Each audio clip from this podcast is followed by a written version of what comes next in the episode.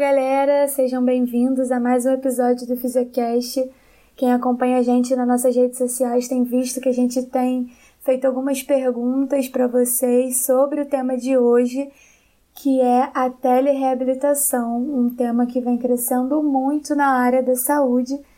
E a gente vai conversar um pouquinho sobre isso, já que é um tema super atual para o momento que a gente está vivendo de pandemia em que o acesso às áreas primárias e secundárias tem sido mais restrito, né? Bom, nos últimos anos, cresceram as, as contribuições do desenvolvimento tecnológico tanto para o desenvolvimento de produtos como para as novas formas de atenção em saúde. Uma das iniciativas de sucesso da incorporação tecnológica na área da saúde é justamente a telesaúde, definida pela OMS como a oferta de serviços de saúde nos casos em que a distância é um fator crítico. Nesse sentido, a telesaúde surge como um instrumento político e estratégico para planejar a execução é, de ações em saúde, tanto para planejar como executar, né, no caso. É, isso possibilita um intercâmbio de informações importante para o diagnóstico, prevenção e até para o tratamento de doenças. Além disso, a telesaúde também é utilizada para a educação contínua de prestadores de serviço, assim como para fins de pesquisa e avaliação. Para conversar sobre esse tema com a gente, nós convidamos o Dr. Bruno Saragioto, que atualmente pesquisa intervenções para dor crônica, é, particularmente intervenções à distância e uso de tecnologia em saúde. Bom, muito obrigada pela sua participação, Bruno. Nós queríamos agradecer imensamente sua disponibilidade e dizer que é uma honra ter você aqui com a gente. Olá, muito obrigado pelo convite. Acompanho sempre o Fisiocast. É um prazer falar um pouquinho aqui sobre esse tema que eu gosto muito. Muito obrigado. Bom, Bruno, como você sabe, né? Você acompanha o Fisiocast e o nosso projeto é gerar um podcast de aluno para aluno. Então, assim, a gente não tem muito domínio sobre o tema, então me desculpa, vou fazer perguntas bem básicas agora inicialmente, porque é uma coisa que a gente não aprende na faculdade, não é discutido, a gente tem muito pouco acesso a informações desse tipo. Eu, por exemplo, para montar esse roteiro, eu tive que ler muito, pesquisar muito sobre como a telereabilitação, a telesaúde é entendida mundialmente, já que aqui no Brasil a gente não tem muito esclarecimento sobre isso. É, bom, a gente fez algumas enquetes no Instagram e me parece que a telesaúde virou sinônimo de atendimento de pacientes por vídeo. Entretanto, a telesaúde não é somente para o tratamento, né? Bruno, você poderia começar dizendo para nós quais, além do tratamento, é, o que mais está incluído na telesaúde? É, conta pra gente quais são as outras modalidades de entrega da telesaúde. É, quais são as plataformas utilizadas que podem ser utilizadas, né? Internet, vídeo, como que funciona? Bom, a telesaúde é um conceito muito amplo, né? Então, ele, geralmente ele é definido como a entrega de qualquer serviço de saúde por meio de telecomunicações, né? seja internet, vídeo, mensagem, telefone. Né? Então isso, isso inclui também né, sites, aplicativos é, e outros tipos de materiais. E aí dentro da telesaúde nós temos também a telereabilitação ou telefisioterapia, que é um conceito mais fechado né, para a nossa área de fisioterapia. Ah, perfeito. Então, a telefisioterapia ou a telereabilitação está dentro do conceito de telesaúde, né? São, são, não são coisas diferentes, são coisas que se complementam. Bom, assim, como eu falei, né, a gente deu uma estudada para montar o roteiro e quando eu estava lendo, eu, eu me deparei com uma coisa que, assim, que para mim foi muito nova, porque eu não sabia, mas desde os anos 90 o Brasil tem testado algumas experiências em telesaúde vinda de iniciativas tanto privadas como públicas. É, mas ainda assim, a cobertura e o conhecimento dessa modalidade estão engatinhando, né? Por isso que muitas pessoas, como eu, não sabem que, essas, que, que a gente usa essa tecnologia aqui no Brasil. É, pesquisas realizadas entre profissionais de saúde primária em áreas remotas da Escócia mostram que esses profissionais reconhecem os benefícios gerais da telesaúde, embora não usem muito frequentemente.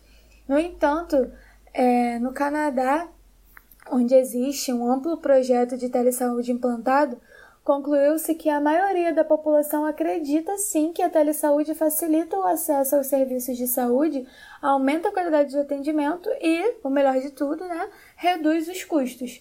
Tudo isso indica um alto nível de satisfação dos usuários em um cenário em que 50% dos pacientes utilizam os serviços de telesaúde quando estes são oferecidos.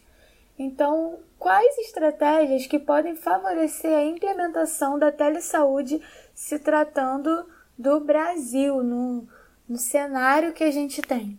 Bom, primeiro de tudo, né, apesar da gente ter sim alguns projetos em telesaúde, algumas iniciativas desde os anos 90, como você disse, isso tem evoluído muito pouco aqui no Brasil. Né? Inclusive, durante a pandemia do Covid-19, o número de teleatendimento pelo SUS diminuiu. Né? Então, isso mostra completa falta de, de organização do nosso sistema né? e demonstrando ainda que evoluiu muito pouco. Então, em relação à implementação da telesaúde no Brasil, né, o nosso grupo de pesquisa, nós realizamos recentemente um estudo entrevistando pacientes e clínicos.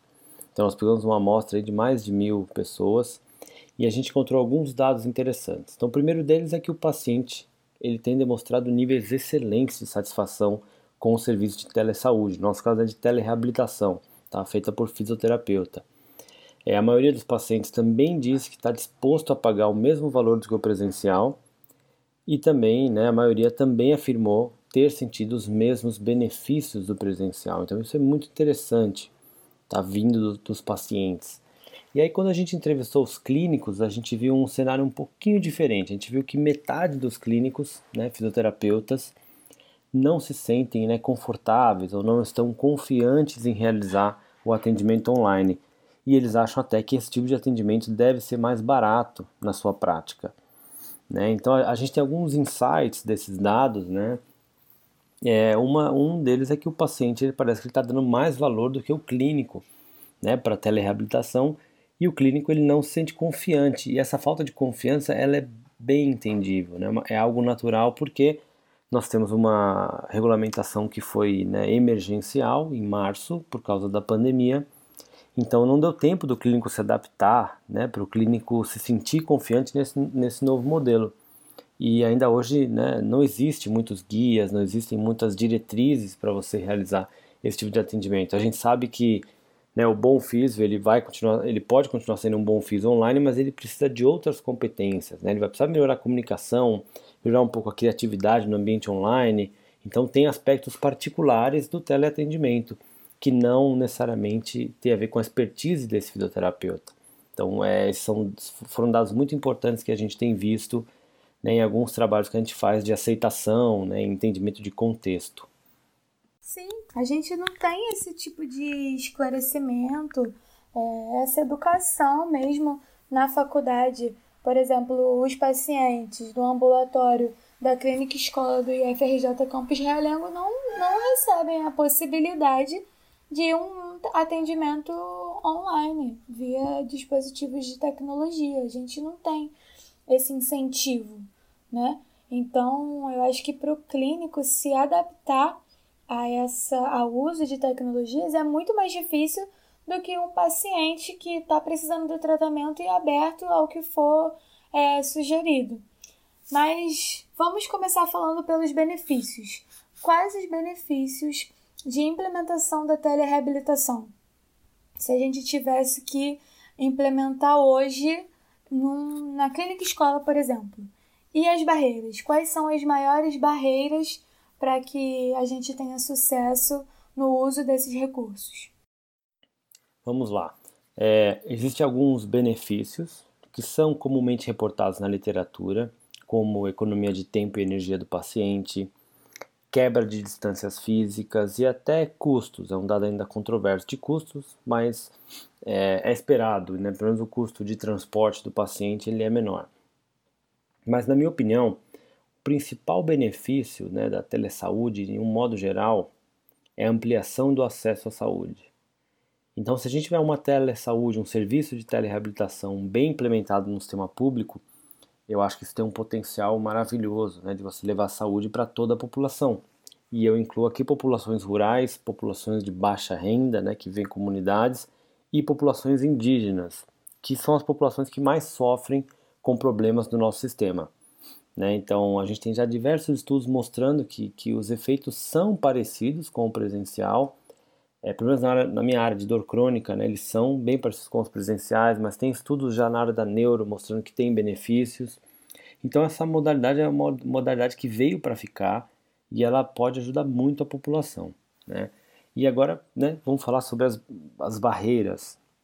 Né, a barreira clássica que a gente, que eu sempre ouço, né, dando palestra sobre isso desde 2016, 2017, é a barreira ali de, de falta de cultura, falta de aliança terapêutica. E como eu falei né, anteriormente, a gente não está vendo isso nos estudos, a gente não está vendo isso acontecer na prática. Parece que esse negócio do paciente, do sangue latino, de que não vai se acostumar com algo à distância, não tem acontecido. O paciente ele tem gostado, ele está sentindo bem, está rolando empatia.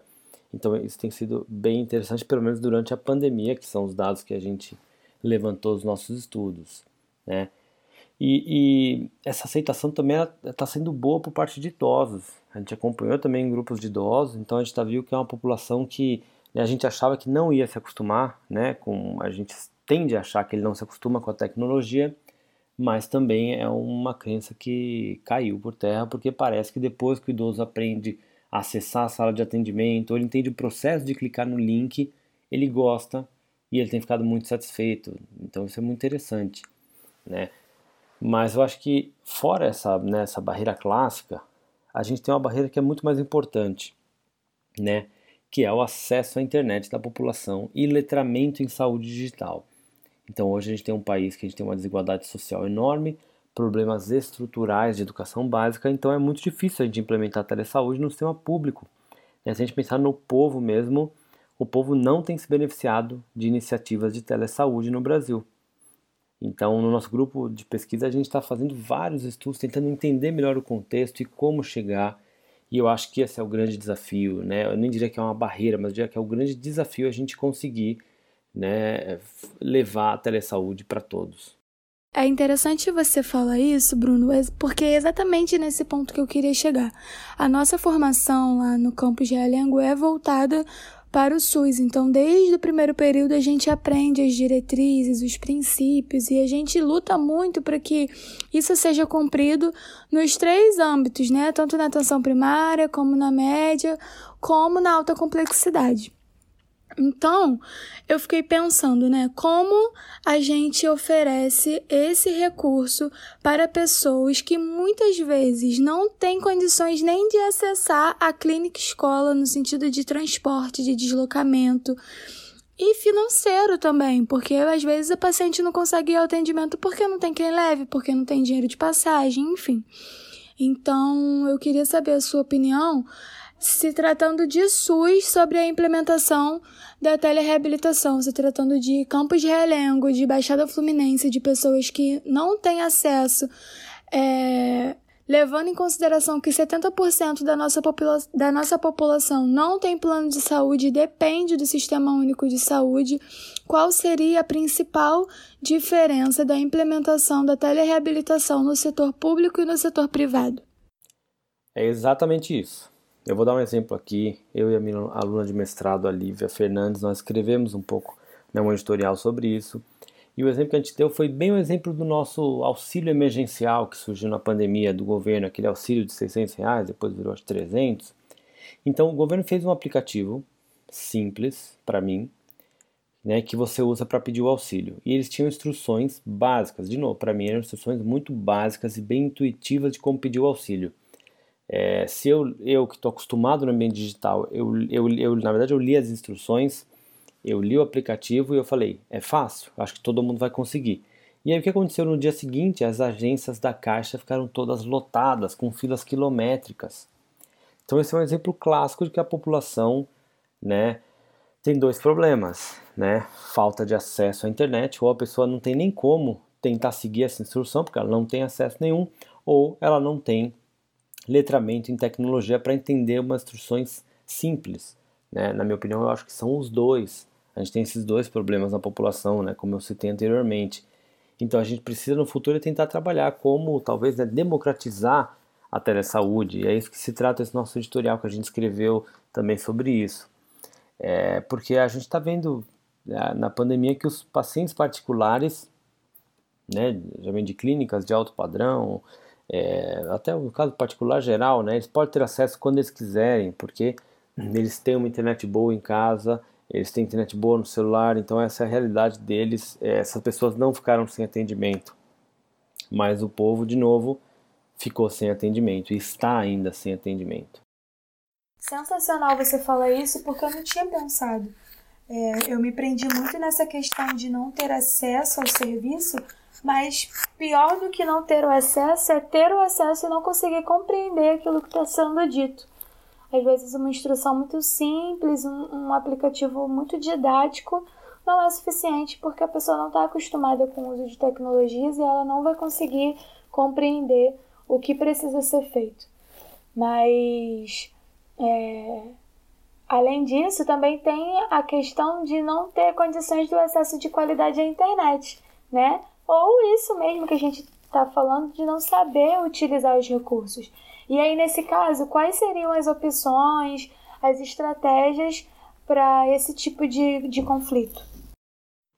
É, o nosso grupo de pesquisa tem desenvolvido algumas estratégias para tentar chegar nessa população. É, e uma delas, que a gente está vendo que parece funcionar, é o uso de recursos simples, que já são comuns para a população. Né? Ainda depende de internet, mas são comuns e, e pacotes é, baratos de internet, né, com pouca franquia de internet, ele permite, que é o caso do WhatsApp, por exemplo, ou que seja o Facebook. Então, é, ou até algo sem a utilização de internet, em casos mais extremos, como ligações telefônicas, né, um coaching telefônico ou mensagens de texto. Então, talvez esse seja o caminho tá, para esses casos. E ainda tem muita coisa possível, acho que com intervenções simples. Né? A literatura felizmente ela tem mostrado que dá para ter bons efeitos com intervenções simples. Tem estudos, com, estudos de mensagem de texto, ligações telefônicas para mudança de estilo de vida e parece que tem funcionado. Em média, tem sido bem aceito e funcionado. Então, isso é muito bom, porque a gente pode começar a planejar intervenções com poucos recursos. Mas eu acho que mesmo que vocês consigam né, estabelecer um, um plano de intervenção, eu estou pensando ainda, quando você disse lá no início sobre a resistência dos clínicos, porque a, incorpora, a incorporação de uma ação inovadora que muda o paradigma convencional no modelo assistencial é um processo lento de assimilação. Tudo que é novo demora para ser aderido, né? As discussões dos problemas nas definições de rotina precisam ser desenvolvidas, porque isso permitirá saltos importantes para a estruturação de novos projetos é, de telesaúde no setor público. Os desafios do uso diário da telesaúde na assistência brasileira ainda é uma novidade para a gestão do sistema. Então, se é novidade para os gestores, para os clínicos, ainda mais para os usuários. Então, você acha que a resistência maior vem por parte desses profissionais? Bom, como eu disse antes, né, os nossos estudos que nós fizemos no nosso grupo de pesquisa durante a pandemia mostrou que hoje, né, no Brasil e na área da fisioterapia, o profissional tem resistido mais do que o paciente. Né? A gente viu isso, a gente viu o paciente dando mais valor, o paciente aceitando mais e o profissional com muito mais desconfiança e com pouca, né, sentindo pouco confortável e dando menos valor, né? É, e a gente viu também né, que o setor público ele carece muito ainda de telesaúde mas trabalhar com o setor público é muito difícil, né? Então eu acho que o profissional ele, ele tem mais barreiras, mas acho que a principal barreira ainda é burocrática, né? Da gente pensar em qualquer implementação no governo, a burocracia envolvida ela é imensa, né? por mais que a gente tenha ciência mostrando que, que é, é, é efetivo, que pode até ser custo efetivo, né? A parte burocrática, política, ela é sempre muito difícil. Né? Então, nos, nos, meus estudos, eu foco muito em pacientes é, e acho que a mudança no sistema, o jeito dela acontecer é por parte do paciente, é empoderar o paciente para a mudança do sistema. Então, eu imagino que um paciente com melhor letramento digital, né, melhor letramento em saúde, mais educação e que questiona o profissional, talvez ele possa mudar um sistema. Não importa quais são os esquemas que existem por trás ou a política como ela acontece. Sim, mas eu acho também, Bruno, que é, essa nova geração, né, a minha geração de profissionais que, que vão entrar no mercado de trabalho, uma vez incentivados ao uso de tecnologia, isso vai mudar um pouco a cara desse sistema, porque vai partir de nós e não apenas dos pacientes. Porque a gente vai ter esclarecimento e segurança para o uso dessas tecnologias. Por exemplo, a gente sabe que lá na Unicid vocês implementaram um estágio em telesaúde, então com certeza os, é, os alunos que vão sair desse estágio vão estar mais preparados para o uso dessas tecnologias para tratar os seus pacientes. Então aproveita e conta um pouquinho, um pouquinho para gente como foi esse passo a passo para a implementação e como tem sido também o feedback dos alunos, porque eu como aluna me interessei muito por essa oportunidade.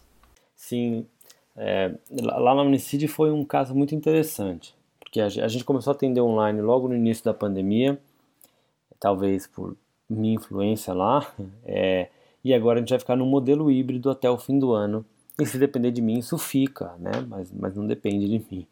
É, então é claro que eu também coletei alguns dados. Então a gente né, acompanhou ali alguns pacientes, acompanhamos os alunos. Então foi impressionante, o feedback dos pacientes foi incrível. Né? Numa escala de satisfação de 0 a 5, a média foi de 4,7. É muito alto.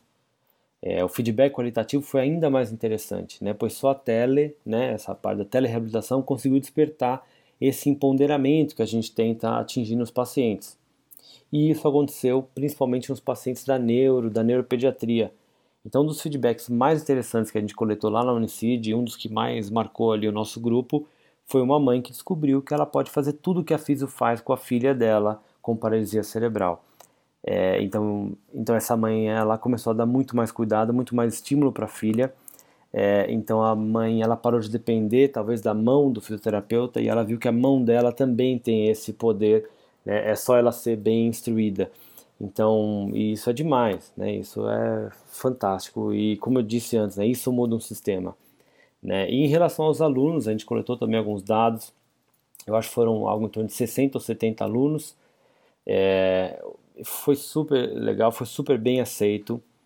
É, e a gente viu na nossa pesquisa também que mais da metade dos alunos do estágio disseram que não trancaram a matrícula por conta da oferta de telereabilitação no estágio. Então isso é interessantíssimo, né? porque mexe no bolso da instituição, é, e aí por que não investir nisso né, para a instituição? Então acho que a experiência foi e está sendo ainda muito positiva.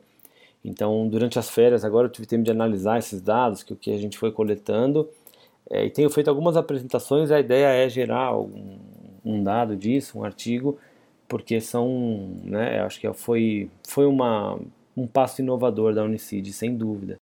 Legal você falar isso sobre os feedbacks, porque eu sempre fico pensando em uma coisa: o olhar clínico, a correção de postura, a mão treinada.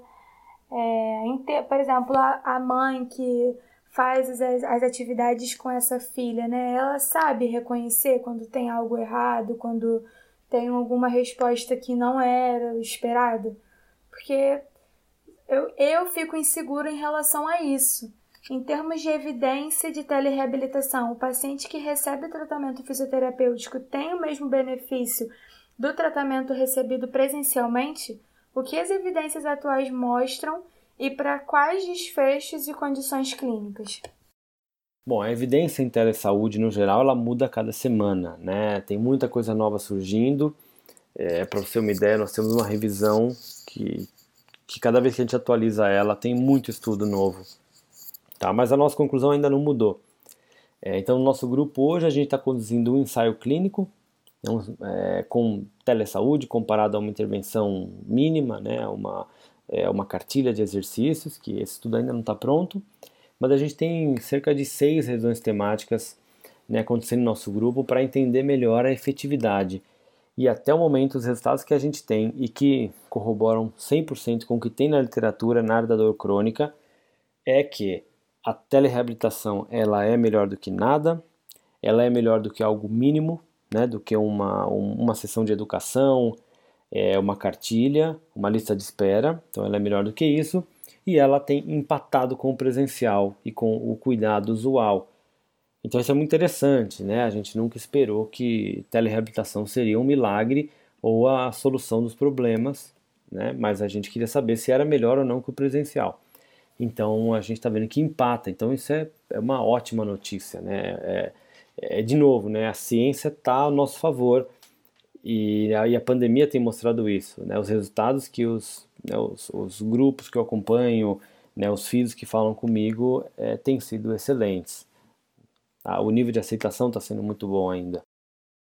Caramba, sensacional! Mas em termos de custo, a implementação da telereabilitação é muito cara? Caro é relativo, né? Vai depender muito da tecnologia usada. Então é claro que quando a gente fala de dispositivos móveis ou de né, esses wearables, né, são os dispositivos que você usa, a conta é um pouco mais salgada. Né? São dispositivos que demandam mais tecnologia, você demanda de comprar esses dispositivos. Então, quando se fala de saúde pública para esse tipo de dispositivo, eu, eu sou um pouco mais pessimista no Brasil. Mas quando a gente fala de um sistema simples de atendimento, um sistema simples de orientação, de acompanhamento, é, ele não, não é tão caro, não tem por que ser tão caro. É, mas uma boa notícia é que a tecnologia ela está ficando cada vez mais barata. Então, se há 20 anos atrás 1 GB de memória custava 100, 200 dólares, hoje custa alguns centavos de dólar 1 GB.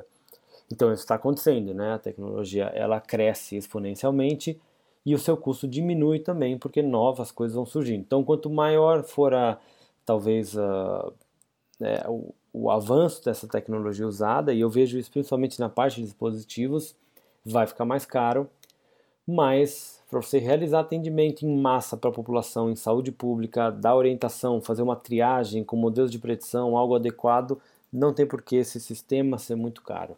Tá? Desde que seja baseado em evidência, é, com, né, com físico por trás, eu, eu acho que ele não tem muito por que ser caro. Acho que planejamento, né? Planejamento é tudo e ao mesmo tempo no Brasil é nada, porque a gente não consegue se organizar principalmente para oferecer um serviço de qualidade. Né? É impressionante e, e entristecedor também. Mas, enfim, quando você estava falando sobre a Unicid, eu fiquei pensando, caramba, que legal, mas ao mesmo tempo que triste, porque não foi, não foi, infelizmente não foi uma realidade comum. Muitos pacientes ficaram sem atendimento fisioterapêutico durante a pandemia por conta da suspensão dos atendimentos ambulatoriais.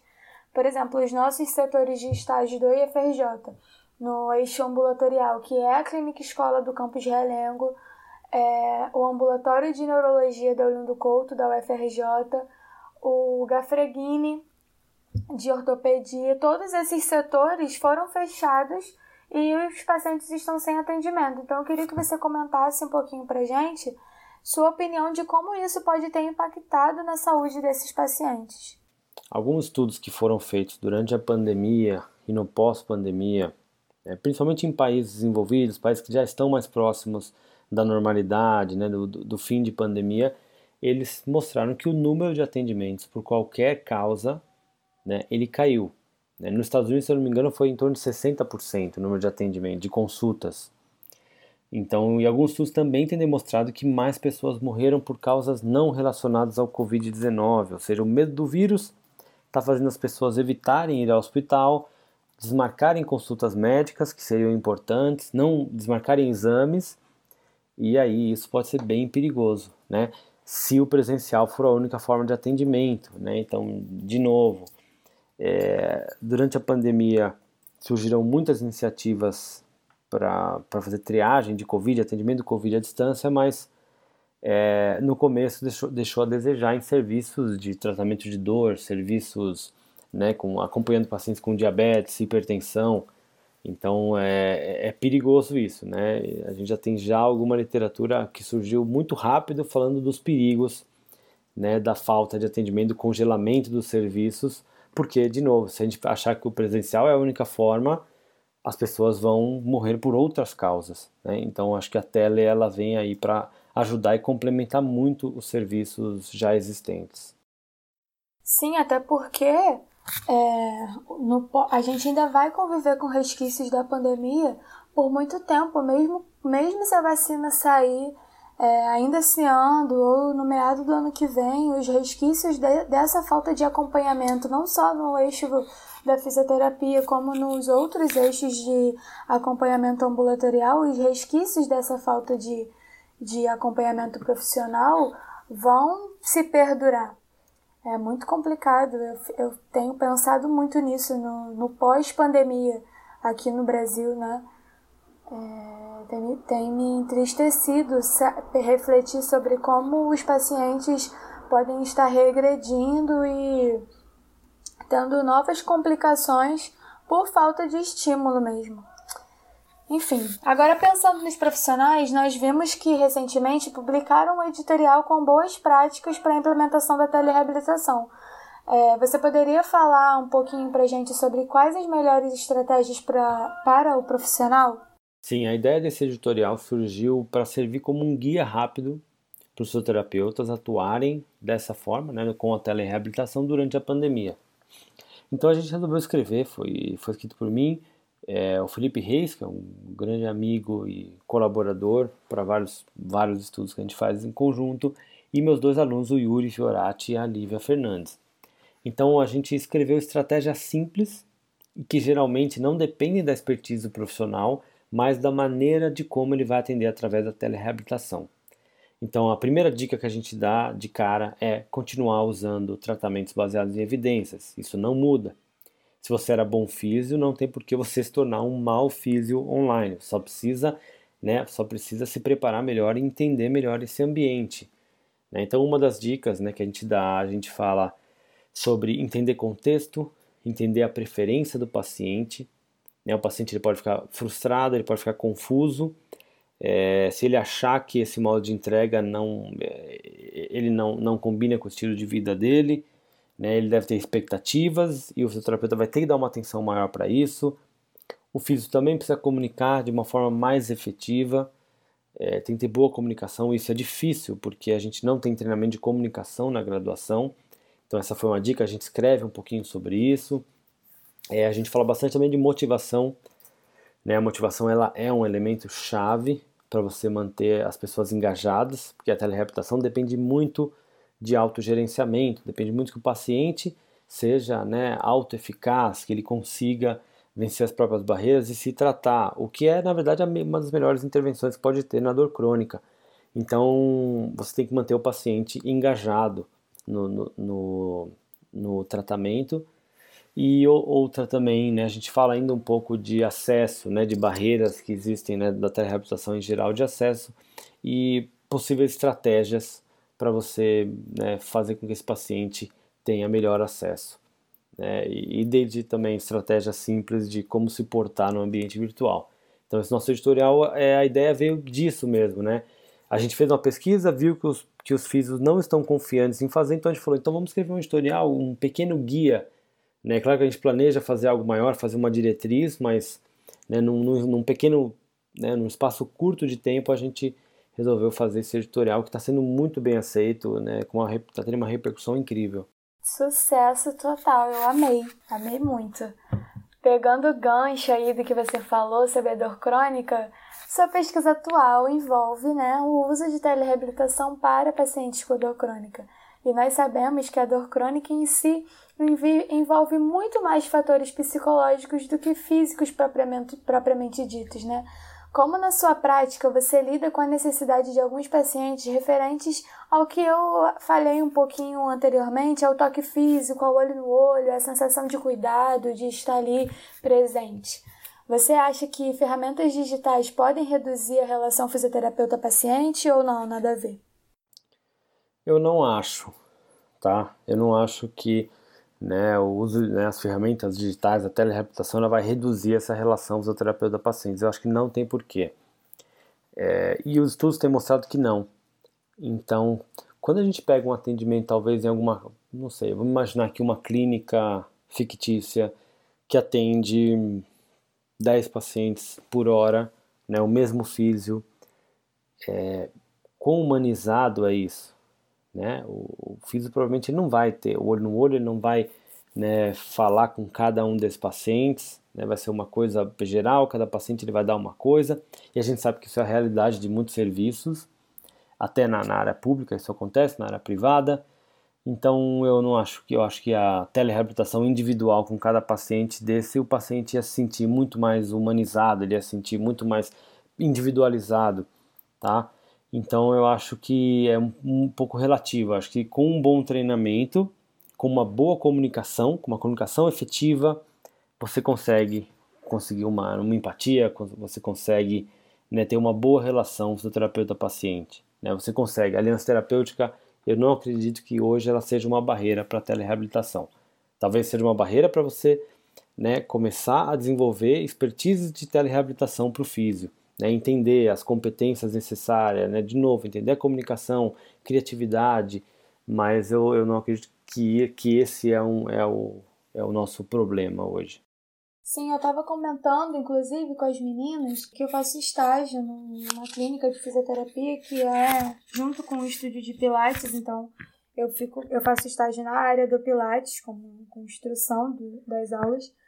E durante a pandemia houve um crescente número de alunos que aderiram o Pilates online. Então a gente lá no estúdio emprestou alguns equipamentos e os alunos puderam fazer aulas é, sem os equipamentos, óbvio, mas a gente emprestou acessórios como bola, é, círculo mágico, elástico, mini band, teraband, pesos, enfim. E aí a gente consegue, ainda hoje, com algumas, alguns alunos já voltaram à prática no estúdio, mas outros ainda se mantiveram online e a gente consegue fazer a aula super bem, inclusive em turma, com mais de um aluno conectado na sala do Skype ao mesmo tempo. Por, ao mesmo tempo que isso facilitou muito a nossa vida e promoveu a esses alunos uma qualidade de vida mesmo durante a pandemia, durante o isolamento, o desafio maior foi a, a comunicação o conseguir passar qual é o exercício, quais são as conexões necessárias, quais são os músculos que devem ser acionados para tal movimento via é, Skype, é, sem o contato, sem poder demonstrar, sem poder tocar no paciente, né? Então eu acho que o estabelecimento, treino de uma comunicação efetiva é essencial se eu tivesse é, que julgar o primeiro passo para adesão, é, para implementação, melhor dizendo, desses recursos. Mas se tratando de um, do editorial, né, e, e, da sua prática, da sua experiência nessa área, se hoje nós tivéssemos que padronizar nossas intervenções fazendo uso de ferramentas digitais como sites, vídeos, etc., qual você julgaria ser o primeiro passo? Bom, o primeiro passo é entender, sem dúvida, contexto, entender a população, as suas necessidades e como ela acessa a saúde. Na verdade, nós já estamos fazendo isso, estamos né, terminando alguns estudos, outros foram, né, a gente teve que parar um pouco pela pandemia, mudar para online a coleta, mudar as entrevistas. É, então a gente já está fazendo isso, a gente já quer saber como a população acessa e a gente já quer saber como a população prefere acessar, como ela prefere receber informações. Hoje, meu chute é que vídeos e aplicativos são muito bem-vindos pela população em geral. Mas quando a gente fala da população de baixa renda, eu imagino que ferramentas comuns né, são a chave, como WhatsApp, Instagram, Facebook. Dá para a gente montar uma intervenção, por exemplo, dentro do WhatsApp, que hoje é a ferramenta mais popular de comunicação no Brasil. É, dá, ela é fácil, ela é simples e ela não demanda, né, não demanda muito internet. Tem planos de, de operadoras que já têm WhatsApp e nada impede, talvez, do governo, né, de uma ação maior liberar esse né, internet para WhatsApp para todos os mobiles no Brasil.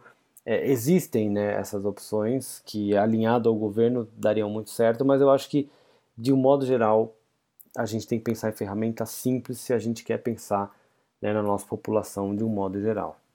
Sim, a gente pode até juntar, né? Esses dois recu esses recursos, disponibilizando vídeos nas redes sociais e é, em plataformas separadas, em softwares separados, como aplicativos próprios do, da clínica, do fisioterapeuta, enfim.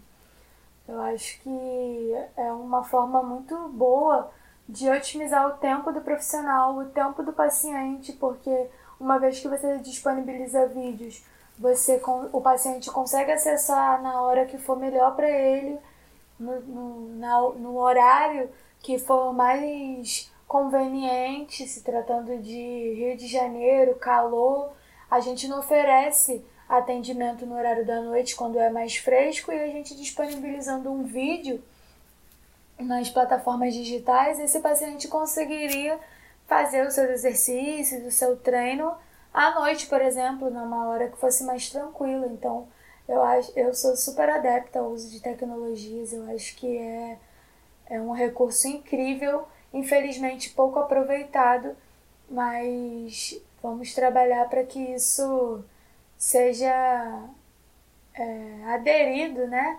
Para que isso seja estudado e seja praticado com mais força, com mais vontade. Mas estamos indo para a nossa última pergunta. E é aquela pergunta que mais apareceu, que as pessoas mais questionaram. Por quê? De acordo com o artigo 15, inciso 2 das resoluções número 424 e número 425, a prática de atendimento não presencial é proibida na fisioterapia. Entretanto, devido ao cenário da pandemia, o COFITO publicou uma nova resolução, que é a número 526 de 2020, que suspende essa proibição apenas durante o período do cenário atual. Então a gente tem visto, né, você, o seu grupo de estudo mais do que ninguém tem comprovado é, a evidência e o sucesso do uso da telereabilitação, mas a gente sabe que quando o cenário normalizar dos atendimentos ambulatoriais, a tendência é que isso se acabe, cesse, né? Então, qual o caminho para que a telereabilitação se torne uma prática legal após o fim da pandemia? Sim.